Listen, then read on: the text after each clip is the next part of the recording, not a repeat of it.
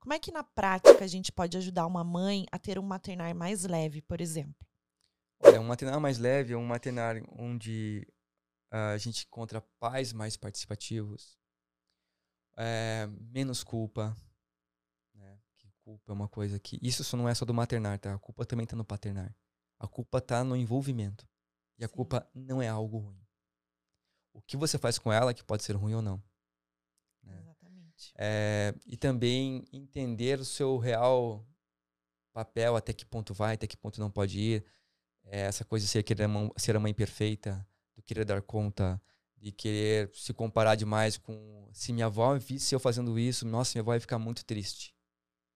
Porque a, a sua avó, ela é. provava o tempo todo que dava conta. A sua mãe provou o tempo todo que dava conta. E elas não davam, na é. verdade. A culpa, essa coisa do dar conta. Parece que. As nossas mães, as nossas avós, elas não davam conta, na verdade. Elas... Mas elas achavam que davam. Exato. E aí tem uma coisa que vejo muito no maternar, que é assim, isso é mais forte no maternar, tá, gente? Não é um julgamento, mas é uma característica. Que as mulheres querem contar suas histórias no maternar, quanto parece que foi difícil fazer aquilo, porque aquilo vai trazer ela como uma mãe melhor ainda. É. Sabe? Nossa, você pega uma roda de mulher, não, porque o meu bico rachou, saía sangue, jorrava, fazia. Nossa, o meu então enchia um copo de sangue de tanto bico. Sabe, tipo, é uma competição de é. quem sofria mais às vezes, sabe? Que fala assim, cara, calma. Você não precisa dessa competição. Parem de competir entre si. Pode conversar mais tranquilamente para dizer assim: o maternar não precisa ser perfeito, não precisa dar conta. Você não precisa ter a melhor, uh, os melhores nutrientes possíveis do mundo num prato. Você pode ter aquilo que você consegue. É dentro do possível. Eu vou dar um exemplo que, de, uma, de uma pessoa que gravou o trabalho comigo, que participa dos cursos com a gente, que é a Ana Cardoso. A Karina Cardoso é uma escritora muito conhecida e esposa do Marcos Pianges. E ela deu um exemplo muito prático é, pra gente. Ela falou assim: eu estava cansado de ter que lavar a louça.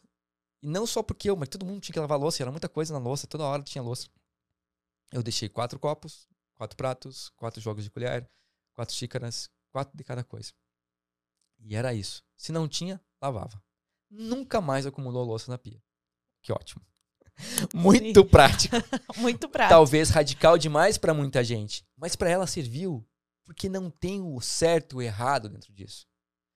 É, outro exemplo: uh, o marido lava a louça, deixa um monte de respingo de água no chão. As mulheres ficam loucas. Que adianta lavar a louça, respingar tudo água no chão? Gente, lavou louça pelo menos. Não, coloca um pano na pia. Se você já sabe, coloca um paninho no chão. Aí pede pra ele já ir com o pé assim passando, sabe? Sim, pode ser, mas sabe que o desapegar dessa é. maternidade perfeita é o mais importante para ela como mãe fazer isso. É, além disso, são das, uma das coisas que a gente ensina, a gente fala também sobre as pessoas. Você é, é mãe, é esposa, é filha da tua mãe, é madrinha, é amiga, é profissional, é, é conselheira. Falei, e você nunca é você. Aí vem aquele mega exercício pra gente que vocês, vocês mulheres que estão nos ouvindo aqui agora, vou fazer uma pergunta para essa câmera aqui. A pergunta é a seguinte: Você tem algum sonho pessoal seu que não envolva filhos, marido e nem outra pessoa? Algo que seja só seu? Faz esse raciocínio. Faz essa reflexão.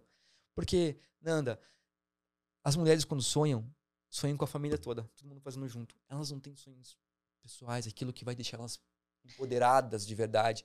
Elas não têm esse momento de autocuidado, de se conectar, porque quando ela tá no cabeleireiro, na, fazendo fofoca lá no salão, falando da, fazendo a unha, que é bom para vocês, por exemplo, ela tá pensando se o marido tá dando conta em casa de verdade, ela não tá segura. Se ela vai sair com umas amigas, ela fica mandando mensagem toda hora.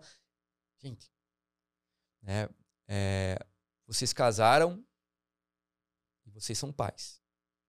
Assim como você é mãe, ele é pai. Deixa ele se virar. Ao mesmo tempo, pais, não sejam negligentes.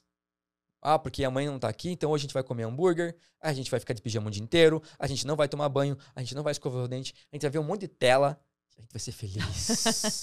e daqui a pouco chega um monstro falando assim: caramba, eles só comeram hambúrguer, não tomaram banho.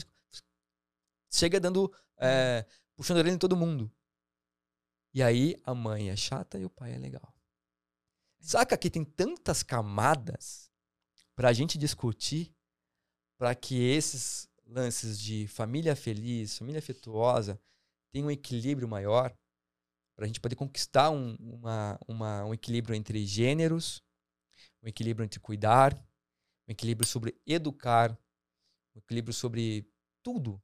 Exatamente. Tem muita coisa para se resolver ainda de, não digo problemas, mas desafios familiares que nós trazemos na nossa bagagem, no nosso comportamento, que precisam ser quebrados.